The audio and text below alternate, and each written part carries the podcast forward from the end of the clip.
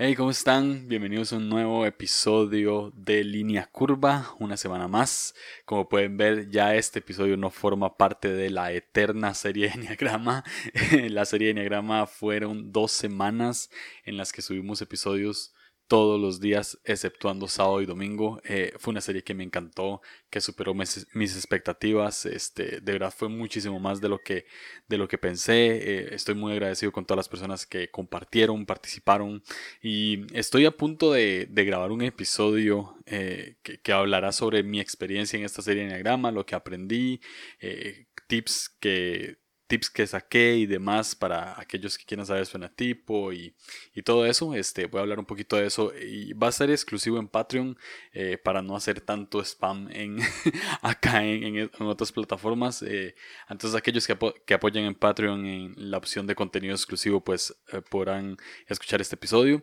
Y, y hablando de, de, Patreon y demás, tengo otro anuncio y es que ya la, temporada está llegando a su fin. Ya llevamos muchísimo, más de 30 episodios, que yo tenía estimado 30 episodios para esta temporada, pero eh, pues se dieron más, por dicha se dieron más porque me ha encantado. Y, voy a grabar con personas que están apoyando en Patreon con más de 10 dólares al mes. Vamos a grabar otro episodio sobre ansiedad que eh, si todo sale bien saldrá la próxima semana. Entonces, si vos apoyas con más de 10 dólares al mes, eh. Quiero tenerte invitado en el podcast.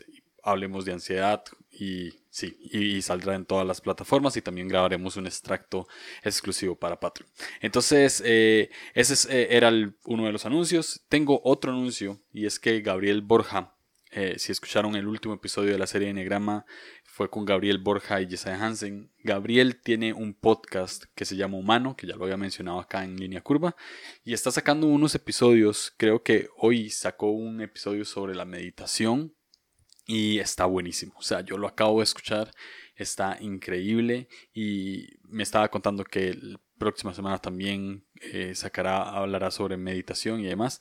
Eh, no, no, no te escandalices, o sé que eh, cristianos y meditación como que a veces no se llevan, pero, pero escuchen el episodio, está muy bueno, eh, estoy seguro que te va a ayudar a acercarte muchísimo más a Dios. Entonces, sí, eh, vayan Humano sin H de Gabriel Borja, escuchen todos los episodios, está, está buenísimo, ya como cuatro o cinco episodios y están buenísimos. Y este último de meditación eh, te va a servir mucho, más después de escuchar este episodio, este puede ser que te sirva, que te sirva bastante. y el último anuncio es que eh, estaba grabando con Jonathan. Eh, ya, ya vamos a pasar al episodio con él. Estaba grabando con Jonathan y en medio, en media grabación le llegó un, unas notificaciones de un, unos mensajes muy fuertes. Y es que un miembro de su iglesia, eh, cercano también como, como a él y a su familia, está, estaba sufriendo, tiene COVID y está hospitalizado en estado crítico. Y y pues eh, Jonathan pues no me dijo en el momento y, siguió conversando, pero eh, tuvimos que acortar un poco la, entrevista porque ya después eh, ahí mismo en el episodio se van a dar cuenta que él me cuenta que acaba de recibir notificaciones. Entonces hicimos como una pausa y le dije, hey, si, si quieres irte, ¿verdad? Entonces terminamos la entrevista un poquito, la cortamos pues, y, pero el punto es que me encantaría que todos ustedes que están escuchando se tomen un momento para orar por esta persona que se llama Rubén, que está en estado crítico en el hospital a causa del COVID. Eh, yo, yo creo firmemente en que, en que Dios puede hacer algo, creo firmemente en que Él está en el centro del corazón de Dios y cuidado por Él. Entonces, eh, si, si puedes tomar un momento para orar por Él ahorita, te lo agradecería. Este, eh, mucha fortaleza a, a, a, su familia, a él, a todos los miembros de la iglesia Horizonte que, que pues están orando con él y pueden estar en medio de angustia y demás. Entonces, este, sí, eh, por Rubén eh, le dedicamos este episodio con todo el amor del mundo y, y esperamos que, que, se recupere muy, muy, muy pronto. Entonces, sí, ahora sí, ya sin, sin decirles más. Eh, pasamos con este episodio eh, Jonathan Domingo hablando sobre la ansiedad y el tipo 6 contrafóbico, que también es otra, eh, no terminamos de hablar de Enneagrama, pero este episodio, este episodio se puede ver como un bonus de la serie Enneagrama o como un episodio más, como ustedes lo quieran ver, pero hablamos un poco sobre el 6 contrafóbico y hablamos sobre ansiedad también. Entonces, nada, los dejo con este episodio, un abrazo y nos escuchamos pronto.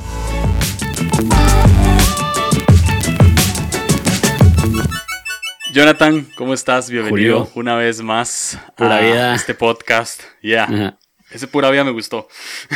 La neta, creo que es uno de los dichos más fregones. Este, los, ticos con su pura vida, la neta, es algo que deberíamos implementar en, el resto del habla hispana, del mundo hispanohablante. 100%, 100%, estoy de acuerdo.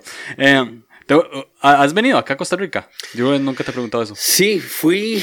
¿Cuándo fui? Fui hace tiempo, hace como quizás 7, 8 años. Ah, este, Y sí, fui a, San José hace un tiempo y estuve en San Isidro. Ah, cool. Cool, cool, cool. ¿Y tomaste buen café? En ese entonces no estaba metido en el mundo del café. Entonces tomé un café que se me hizo muy rico. Eh, pero pero no estaba metido no en el café. No estabas degustando ya. No, no, no. Y la neta es que fue en un mercado como medio hippie. Mm. Y era un, tueste comercial normal. Entonces se me hizo rico ah. porque probablemente era un buen grano, pero, pero hoy en día no, no, no, no compraría ese café. Ah, buenísimo.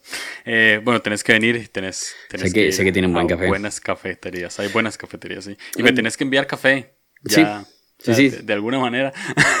Sí, de no, alguna manera. 100%. Tengo que tener el grano. Ah, este, hoy vamos a hablar de, de, dos cosas. Eh, sos un eneatipo 6, eh, te identificas con el contrafóbico y recientemente hice una serie de eneagrama donde hablé con un 6, que bueno, vos lo conoces, eh, Steino, y es un, es un 6 fóbico. Entonces, aunque tengan mismas motivaciones, aunque tengan cosas muy similares, siempre reaccionan muy distinto, más que todo con el, con el, con el miedo. Es decir, el tipo, el, tipo 6 fóbico contra el miedo, contra la ansiedad, lo que hace es que se retrae, se esconde, trata de, evitarla, ¿verdad? Pero el 6 contrafóbico es totalmente lo contrario, más bien se siente retado, más bien se siente, eh, tiene que ir como tras de eso, es un poquito más rebelde y actúan contra la, contra la autoridad en cierto sentido, estoy haciendo comillas aquí con rebeldía. Entonces tengo una pregunta que, que, que, que no es mía, es de, es de Steinu para vos, que me la mandó, me la mandó hace, hace nada, porque me dijo, hey, ¿verdad que vas a grabar con Jonathan? Y yo, sí, voy a grabar con él. Entonces me hace, pregúntale que qué te hace reaccionar de manera, entre comillas, agresiva en contra del miedo o del temor? Creo que el 6 es uno de los números más, 6 contrafóbicos es uno de los más difíciles de identificar, porque la gran mayoría del tiempo que hablan de 6, casi 6 y nerviosismo van de la mano. Y la primera persona que me dijo que eres un 6 fue, fue Josiah Hansen. Yo le decía, vato, soy súper como emprendedor y agresivo y como cero nervioso y con cierta seguridad propia y, y simplemente no me veo como alguien que titubea o alguien que... Este, entonces yo no pensaba que era 6. Sin embargo, cuando empecé a leer del 6 contrafóbico, me di cuenta que detrás de, todas estas acciones eh, emprendedoras o agresivas o, de, querer crear o innovar, es como un temor. Entonces, este, un ejemplo. en, yo soy pastor y tengo ingresos a través de la iglesia y aparte tengo un negocio de eh, rentas vacacionales. Entonces, eh, los dos sectores quizá más golpeados por el COVID son el turismo y las reuniones masivas.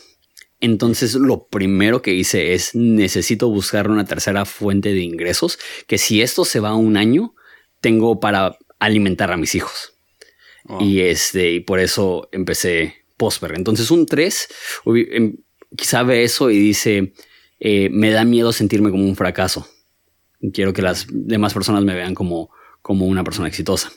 Para mí es súper, este, de no quiero que mis hijos pasen hambre. O sea, es, miedo, pero un, miedo mm, quizá un poco más exagerado. Me acuerdo este, que estaba viendo una serie con una amiga Y este le dije, oye, ¿sí sabes que, que dentro de las cajuelas hay un botoncito? Eh, estábamos viendo Breaking Bad. Hay un botoncito para poder abrir la cajuela por dentro. Y me dijo, no, no sabía. Y le dije, y yo, 100% en serio. Por si algún día te secuestras, ya sabes cómo abrir la cajuela. y me estaba escuchando y dije, no manches, eso es lo más seis que he dicho en mi vida. 100%. 100%. Este, entonces son cositas así. O sea, este, estaba caminando con una persona, perdón, estaba caminando y enfrente de mí vi una persona que se veía de apariencia un poco ruda, eh, rapado de la cabeza, así ropa de, que se veía ruda.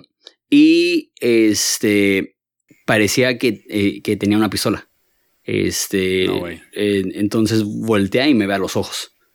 Y en ese momento, pues yo sigo caminando atrás de él y no, no, quiero reaccionar, pero yo ya, ya estoy pensando como mil cosas que, que hago si, si mete su mano al, pantalón.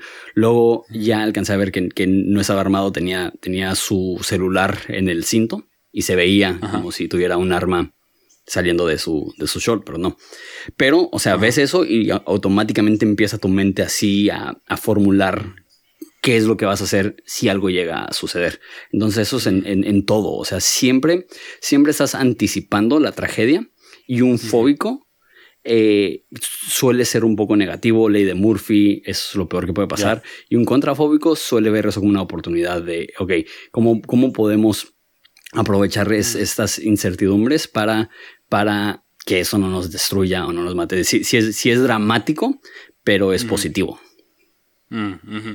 Eh, de hecho, ahora que, que hablabas de Breaking Bad, eh, yo creo que Walter White es un 6 contrafóbico si, ves la, serie, él lo que hace es que necesita hacer algo para que cuando él muera, su familia pueda tener dinero. Y es súper, súper precavido y, siempre pasa como pensando en esos escenarios. Entonces es una muy buena manera también de ver a gente que en, el episodio 7 con Stan Grassman recomendamos no ponerle etiquetas, no ponerle números a la gente, sino ponerle números para practicar a, a los personajes ficticios. Entonces, si quieren ver cómo reacciona un 6 contrafóbico, además de todas las historias que Jonathan nos está contando aquí, también pueden ver a Walter White. 100% Walter White es un 6 a las 7, perdón, a la, a 5. Muy, muy, muy marcado. O sea, eh, eh, el, el, sí, sí, sí. Su, su, ala también la tiene muy. Sí, de hecho, de hecho, yo pensé que era que era 5, hasta que hace poco, que, creo que fue Jesse el que, el que puso en algún lugar como, creo que Walter White es un 6 y empecé a pensar y empecé a darle vueltas a la serie y me di cuenta que sí. Y por los que tienen la duda, Jesse Pickman yo creo que es un 7.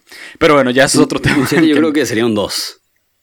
Ah, un 2. Yo, creo que sería un 2 por todas las veces que le reclama a Walter White los, eh, la falta de reconocimiento de sus sacrificios. Este, que Walter White lo hace sentir como un inútil y dice, ¿quién fue a traer los químicos? ¿Quién consiguió el camper? ¿Quién quién fue el primero en, acercarse a Tuco. Entonces siempre le está reclamando el hecho que no, que no reconozca su... Y luego como la interacción que tiene con su, novia, spoiler alert para las personas que, no lo han visto, este, eh, la forma que reacciona ante su pérdida es de una persona que realmente se preocupa por, el bienestar de otras personas. no sé, yo veo mucho dos en Jesse. También, también, veo, eh, eh, también veo siete, pero están conectados, ¿no? ¿Dos y siete o no? No, no se conectan, pero existe un... Bueno, casi que todo el enneagrama está conectado, pero existe un subtipo del 7 que se parece al 2. Ya. o sea, que, es, el, es el contratipo. Yo lo que veo en, en, Jesse Pickman es eh, como evita el dolor constantemente. Entonces, se trata de olvidar de su presente, evita el dolor y pasa. Es muy adicto. Entonces, por ahí puede, puede pesar. Pero la idea que, de que sea un 2 no, no, no está tan descabellada, puede ser que sí. Pero bueno, estos son, son buenos temas. Es muy cool. A mí me encanta poner, ver series o ver películas y buscarle eneatipo. Un día, un día podríamos hacer como un hangout ahí con gente y empezar a hablar sobre series y películas y estaría muy divertido. 100%. 100%. sí. Este. Uh, todos, todas las personas, no solamente los tipos 6, sino todas las personas en algún momento sufrimos por ansiedad. Eh, y, y es, depende de nuestra motivación. Obviamente, tipo tiene mucho que ver, pero por ejemplo, mi esposa es un tipo 8. Eh, y ha, tenido, ha sufrido, esto lo puedo decir sin, sin problema, tengo todo el permiso de ella, pero ha, sufrido ataques de pánico heavy, este, como ciertos ataques de histeria. Como un tipo 8, la motivación que la hace sentir ansiosa es el hecho de perder el control. Porque siempre, constantemente, un tipo 8 lo que quiere es tener el control de la situación, de las cosas, de, todo. Em, un tipo 9 como yo, generalmente he sentido ansiedad cuando me siento menos persona, porque los nueve luchamos, batallamos mucho con el hecho de no sentirnos importantes. Entonces, cuando cometemos un fracaso, o sea, cuando, cuando, cuando fracaso en algo, cuando eh, me pasaban en adolescencia, reprobé un examen o, o, no fui lo suficientemente importante para mis papás, me llegaba como cierta ansiedad porque no tenía esa paz que necesitaba con ellos, ¿verdad? esa paz que me generaba conexión. Eso me daba ansiedad. Un tipo 1 lo puede ver en otros, en otros sentidos, tipo 2 en otros sentidos. De hecho, creo que hay un, hay un episodio de Armadillo con Gabriel Borja que se llama algo así como Hablando en lenguas o algo así, donde Borja habla de, los, de, la, de cómo siente ansiedad cada número.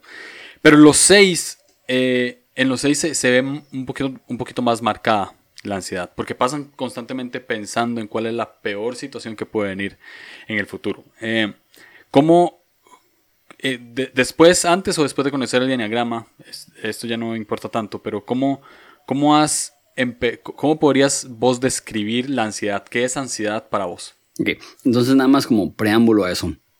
Este, yo he batallado con ansiedad quizá los últimos seis años. Este, y es una ansiedad constante, pero no es una este, ansiedad muy aguda. Este, sí, eh, así como la gente usa como del 1 al 10, ¿cuánto dolor sientes? Yo, yo siento un 3, 4, quizás sube a 5 constante. O sea, para que yo no me sienta ansioso, como subliminalmente, es muy poco común.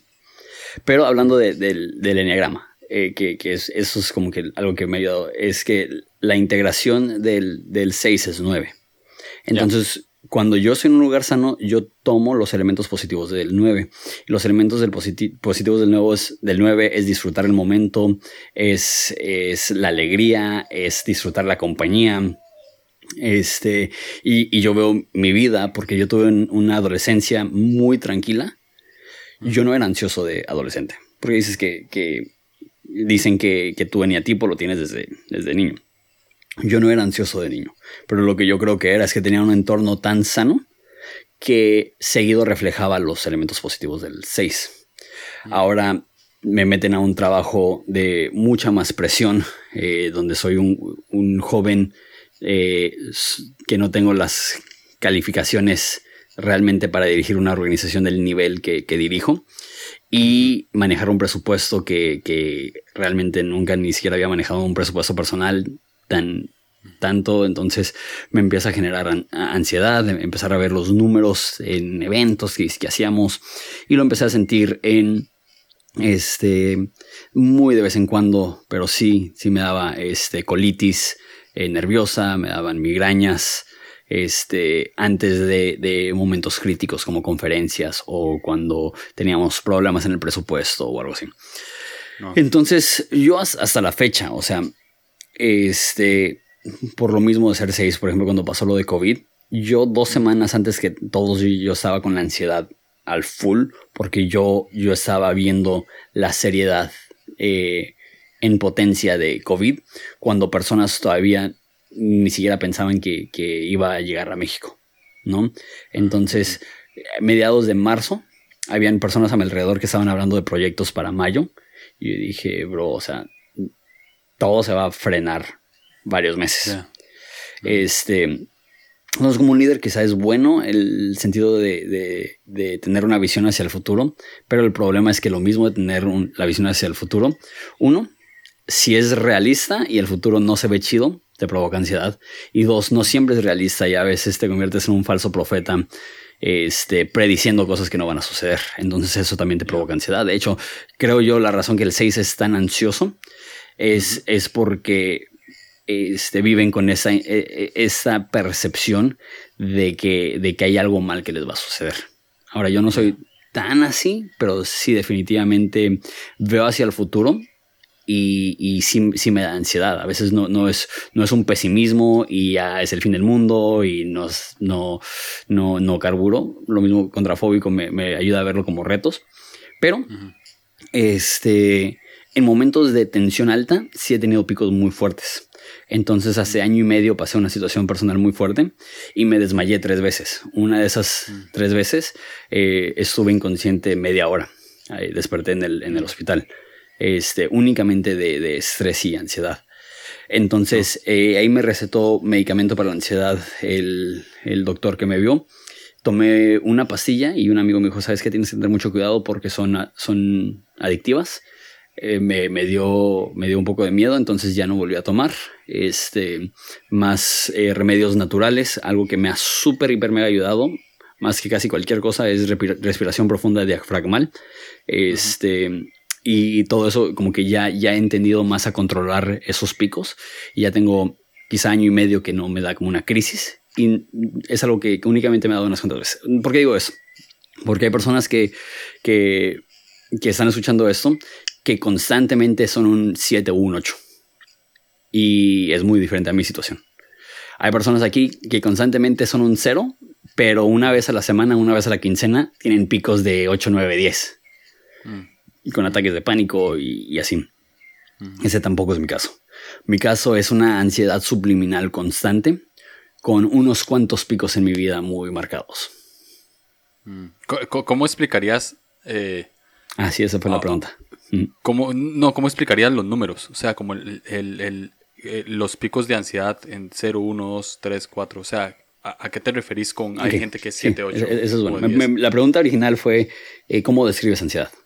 Y ansiedad este, es preocupación, es un sentimiento de falta de control, es eh, una, una este, inquietud, pero maximizada. Y esas tres palabras son, son pequeñas, pero imagínatelas a, a, dos, tres, la, la, dos, tres veces la potencia. Lo que piensas en inquietud, ansiedad es inquietud por 10. ¿no? Ansiedad es preocupación por 10 y llega un momento donde, donde realmente se escapa de tu control y lo empiezas a, alimentar y es una secuencia que, se descontrola hasta que caes en un ataque de, pánico. Este, entonces, eh, no soy doctor, no soy médico, no soy experto, pero nada más lo pongo como yo, yo pondría los rangos de, este, este, no saben, no, como yo describiría los rangos. Uno o dos es, simplemente no te lo sacas de la cabeza, eh, no sabes qué es lo que va a suceder, te, te, provoca sentirte como medio falso con las personas porque estás sonriendo y estás riendo, pero en la parte de atrás de tu cabeza algo te está molestando, algo te está preocupando. Este 3-4 es este tienes un momento libre y tu, tu, tu, cabeza empieza a hacer mil, mil escenarios, empieza a este, a pensar de manera negativa, peor de los casos, empieza a este, pensar en, mil soluciones y nada más provoca una inquietud mental constante. Y yo diría que a partir de 3, 4 te empieza a acelerar la respiración. Y ahí ya es cuando sientes, si, si alguien me dice, me siento ansioso, probablemente está en un 3, 4.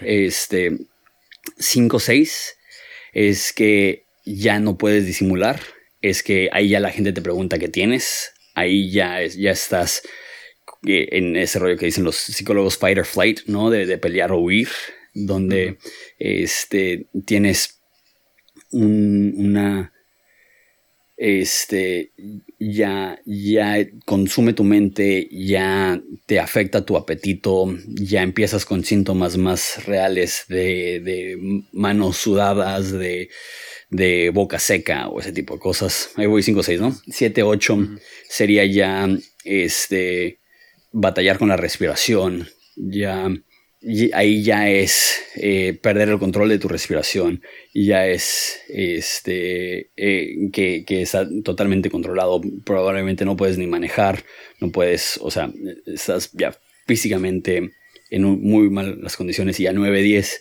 es ataque de pánico completo, es, este, es caer en el hospital, es pensar que te vas a morir, ese tipo de, síntomas.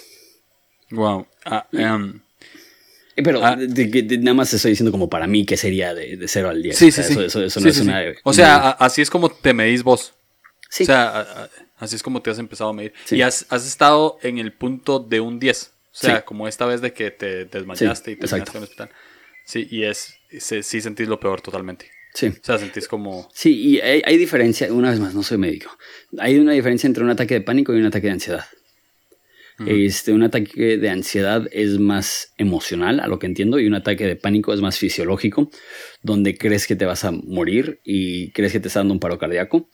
Y, este, y es un poco diferente porque realmente tu cuerpo entra en shock y tiene síntomas de alguien que se está muriendo. Y ataque de ansiedad es un poco, poco diferente. Bueno, um, ahora hablabas un poco de que lo mucho que te ha ayudado y eh, como estábamos hablando también de, de Enneagrama, mucho de lo que te ha ayudado es integrarte al 9 y tomar esas cualidades buenas del 9. quisiera, quisiera, o sea, esa es la meta.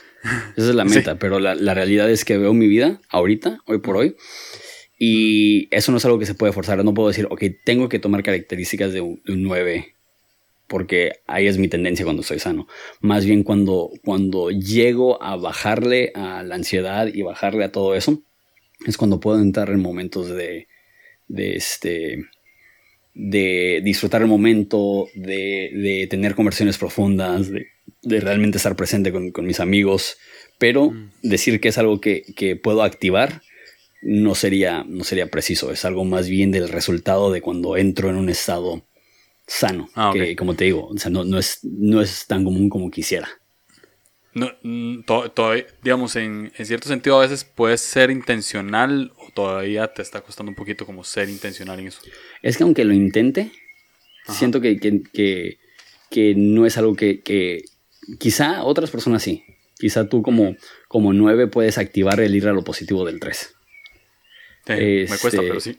Sí, pero, pero yo, yo mínimo no, no es algo que puedo activar. Es algo que de repente estoy con amigos y, de repente como observo ese momento de fuera y digo, ah. Bueno, es, que es la meta. En, cierto sentido así funciona mucho la integración y desintegración. Porque eh, no solamente trata de nuestros momentos emocionales buenos o malos, sino que también trata de nuestra... Es literalmente una zona de seguridad o una zona de estrés. Por ejemplo, si estás en una zona de estrés, entonces probablemente te vas a comportar como un, como un 3, ¿verdad? Eh, eh, un 3 no sano. Pero si estás en una zona de seguridad, como lo que estás hablando, que estás con amigos o tal vez estás con, con tus hijos, entonces ahí es donde te empezás a ver esas características de 9, que a veces uno puede ser como intencional en, eh, pero es una cuestión automática. Me pasa. Por ejemplo, no necesariamente uno tiene que estar emocionalmente mal para estar desintegrado. Yo desintegro a 6. O sea, más bien somos como estamos, conectados, Vos y yo, pero yo estoy con lo malo tuyo, vos estás con lo bueno mío. Y en mis momentos de estrés, eh, me pongo súper inseguro, súper ansioso y empiezo a pensar. Yo nunca pienso en el futuro. O sea, los tipo 9 piensan en el pasado. Si, si vos a mí me, me, pones a hacer un bosquejo para un, para un podcast o para una prédica, siempre te voy a contar una historia de mi infancia. Siempre pienso en el pasado y en en qué, qué, pudo haber pasado si esto no hubiese sido así, o qué pude haber hecho yo mejor, o cuando yo estoy triste siempre, yo no terminé el, el, colegio, decimos en Costa Rica, la secundaria no la terminé como se debía terminar, yo la terminé a mis 25 años ya casado. Y siempre, o sea, cuando cuando tengo un trabajo que no me gusta o, cuando me despido de un trabajo siempre pienso, ah, si también si hubiese estudiado en el tiempo, ¿verdad? No, no me estaría pasando esto. O sea, pienso, paso pensando mucho en el pasado. Sin embargo, cuando estoy en una zona de estrés, me sucede mucho. Hace, hace dos años fui a, a Guanajuato. Estaba en Guanajuato y había un señor con un trípode de estos de, de foto, ¿verdad? O sea, para poner una cámara de foto y lo vi con el trípode hacia arriba. Yo cuando siempre que viajo estoy en zona de estrés porque me han asaltado cinco veces y siempre pienso que lo que va a pasar en un viaje, porque una vez me asaltaron en un viaje, es que si estoy, si estoy muy solo me pueden asaltar porque no estoy en mi país, porque no estoy en mi cultura, porque no sé cómo es. Entonces cuando yo vi a esta persona con el trípode viendo hacia arriba, este, yo automáticamente pensé que era un, una metralleta o un fusil. O sea, me agarró eso, me, me paralicé un poco, porque ahí cuando, uno se paraliza ante el conflicto, eso es lo que le, pasa a las nueve, y dije, este, mae va a empezar a volar bala aquí, o sea, esto es lo que va a pasar, lo que va a empezar a hacer. Seguí caminando un paso y cuando me di cuenta, él colocó el trípode y lo que iba a hacer era tomar una foto. o sea, me empecé a, imaginar malos escenarios. Pero eso es lo que sucede en nuestra integración y desintegración. Este, son literalmente zonas de estrés y zonas de seguridad. Ahora, además de, estar tiempo con tus amigos o así, ¿qué otras zonas de seguridad ves en tu vida en, estos últimos seis años tal vez que te has dado cuenta, tal vez ya estando ahí o después, que han sido como no como un escape, pero sí como una flecha de integración en la que vos decís, ah, esto me está calmando mi ansiedad y me está sirviendo? Como digo, para mí la ansiedad es casi un constante. Por eso digo, o sea, yo constantemente soy como lo que describí entre un 2 y un 3.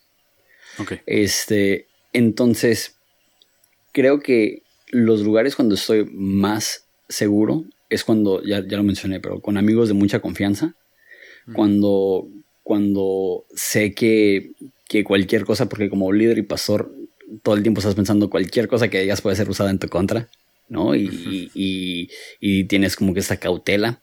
Pero cuando estoy con personas de confianza y personas que sé que puedo ser, eh, que como bajar la guardia y ser un poco más payaso y sin repercusiones, eso es lo que he visto que, que es donde estoy como que en, en, mi buena zona. Y luego también viajando, como que veo eso mucho, viajando con mis hijos. De repente tengo, tengo esa memoria de fui a, a Cabo San Lucas, son como 20, 20 horas manejando de donde vivo yo. Y como 6 horas antes de llegar hay una playa hermosa, se llama Mulegé, donde no hay luz, no hay electricidad, no hay nada. Es una playa semi virgen, o sea, hay unas cuantas palapas. Me acuerdo que acampé ahí con mis hijos. Y me acuerdo que se durmieron y este, hice una fogatita y estaba el sonido del mar y estaba escuchando música y dije, eso es un buen momento, ¿no? Este. Entonces quizás sí podría ser más intencional con crear esas, esos momentos, pero normalmente no es que estoy pensando, ah, tengo mucho estrés, necesito desconectarme. Por lo mismo que soy contrafóbico, no me molesta tanto mi ansiedad. O sea, para, mí, es que, Y es que además uno no... Eh, o sea, siempre en, estrés es muy difícil también, pues, cambiar eso. O sea, es muy difícil... Eh, es muy difícil, es, es ¿cómo se dice esta palabra? Em, identificar el momento. O sea, estando en, un momento de ansiedad, pues es muy difícil identificar cómo no, porque pues sería súper fácil para todos no tener, sí, quitar su ansiedad en cierto momento. Ahora, esto te lo pregunto porque puede ser que exista gente que esté escuchando, más que todo, estamos en tiempos bien vulnerables emocionalmente. O sea, eh, eh, es, es normal. No, sé cómo estará tanto en México, pero aquí en Costa Rica eh, redujeron salarios full de un 50 a un 25% o congelaron salarios. Hay gente que no está recibiendo nada. Este, eh, se, cerraron un montón de comercios, se quitaron reuniones masivas. Entonces, eh, gran parte, lastimosamente, y, es, así, pero gran, parte de la seguridad de, de muchos está en el dinero. Sí, o sea, y creo que todos hemos pasado por ahí. Yo también pongo mi seguridad en cuánta plata tengo en mi cuenta bancaria. O sea, es normal para ver si puedo pagar la, renta de la casa o si puedo pagar tal cosa o los recibos de luz, agua, teléfono. Entonces estamos en tiempos donde la gente es, más fácil que estemos en momentos vulnerables. Si ya teníamos un pico de ansiedad por redes sociales y por un montón de cosas, ahorita con crisis, eh, con pandemia, pues es muy normal. Entonces, ese tipo de cosas te, las pregunto porque sé que hay gente que tal vez también puede estar en una ansiedad constante en estos tiempos. Eh, ¿Qué consejos te, has dado vos mismo o te han dado que quieres compartir con otros sobre esa ansiedad constante? Este, creo que lo más importante como cristianos es eh, alimentar tu fe. Y es una conexión con Dios. Y creo que de repente vemos la ansiedad como, como una, una falta de espiritualidad. Pero a mí me gusta pensar que Jesús, cuando estaba en el huerto de Getsemaní, estaba ansioso. Este, eh, Me gusta verlo como si fuera una especie de casi de ataque de pánico lo que estaba viviendo. Este, ese es nuestro Salvador. Este es nuestro ejemplo. Entonces definitivamente no te puedes culpar por sentir ansiedad. Pero la Biblia dice, echa tu ansiedad, echa tus preocupaciones sobre Dios porque Él tiene cuidado de, ustedes. Entonces es reconocer que es una sensación real y, aprender a través de la oración, de la meditación, de la palabra, eh, depender de Dios. Eh, eso es en el aspecto como de la fe, que es lo más importante. En el aspecto más práctico, a mí me ha ayudado mucho ir a terapia. Este, empecé a ir a terapia hace año y medio y ya no lo he soltado y mi plan es seguir yendo a terapia porque eh, hace año y medio jamás había tomado un tiempo para considerar el por qué eh, reaccionaba de cierta forma, cuáles eran los, los detonantes y todo eso me está aprendiendo a, controlar mejor mi vida. Y tres, respiración, respiración profunda diafragmal. Este, googlearlo y así la mayoría de personas, bueno, prácticamente todos que no han aprendido a hacerlo, respiran al revés. Eh, respiran por las orejas, ¿no cierto? Este, cuando inhalan, se tensan y cuando exhalan, aflojan. Si, si yo, yo le pido a cualquier persona, este, respira profundo, que es lo primero que van a hacer. Y para los que están escuchando en audio, lo siento. Pero lo primero que hacen es suben el pecho, sacan los hombros y están súper tensos. Así. Y le dicen, ok, suelta. Eso lo quería cualquier persona. Es al revés. Cuando inhalas, relajas. Entonces no subes los hombros, no subes el pecho. Nada más inflas la panza como embarazada. Y así. No se, en la toma solamente se ve mi pecho y, no se movió y respiré profundo. Y ahí lo tengo. Ese, estoy relajado. Y cuando suelto, aprieto. Y aprieto el abdomen y dejo que los músculos de mi abdomen eh, aprieten contra el diafragma y, saquen el aire de mis pulmones. Mm. Este, cuando estás ansioso, tu respiración no es profunda y eso afecta la circulación del oxígeno en la sangre y la oxigenación del cerebro, que te aumenta la sensación de descontrol y de ansiedad. Entonces simplemente aprender a controlar la respiración puede hacer la diferencia de que te sientas un 4 o te sientas un 8, literal. Entonces, mm. ahorita este, me acaban de llegar unas notificaciones muy fuertes de una, de, una persona de la iglesia. Entonces, terminando esa llamada, y literal, ahorita estoy pensando en mi respiración. Es, ok, estoy en una llamada, este, tengo en la mente como una situación bien, bien complicada de mi, de mi amigo y ni siquiera te dice cuenta. Pero, pero literal, es como que ok, necesito enfocarme en mi respiración, necesito respirar con el estómago, necesito... Eh, y, literal, eso me ayuda a que no escale. Entonces, he escuchado muy poco de eso.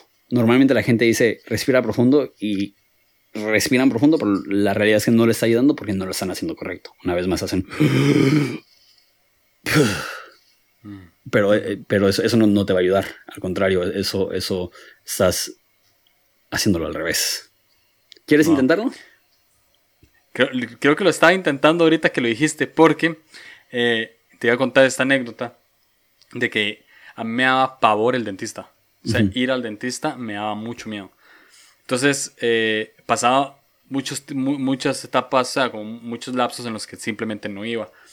Y hasta que encontré una dentista que me hizo hacer esta respiración antes de la sesión. y, me, me, da mucha curiosidad que que, lo dijiste porque yo pensé, o sea, nunca había escuchado eso de otra persona. Y ella lo que me, lo que me decía era es justamente lo mismo, o sea, que inflara eh, la panza y soltara. Pero lo puedo intentar en este momento. o sea, puedo hacerlo. La gente no lo va, no, no va a poder ver, pero para los que están escuchando. ah, entonces el video no se va a usar, únicamente audio. Puede ser, puede ser que lo suba. Sí, algo. Okay. igual como yo respiré no, va a ayudar porque la toma, toma es de arriba. Pero la idea es inhala por cuatro segundos y no abras el pecho y no levantes los, los hombros. Entonces tienes que pararte derechito y literal expandir tu estómago hasta que sientes que, que está estirando como un globo. Ok, cuatro, cuatro segundos hacia adentro, sostienes dos segundos y cuando sueltas sueltas lento y vas apretando el estómago como si estuvieras aplazando un globo sacándole el aire. Ok, voy.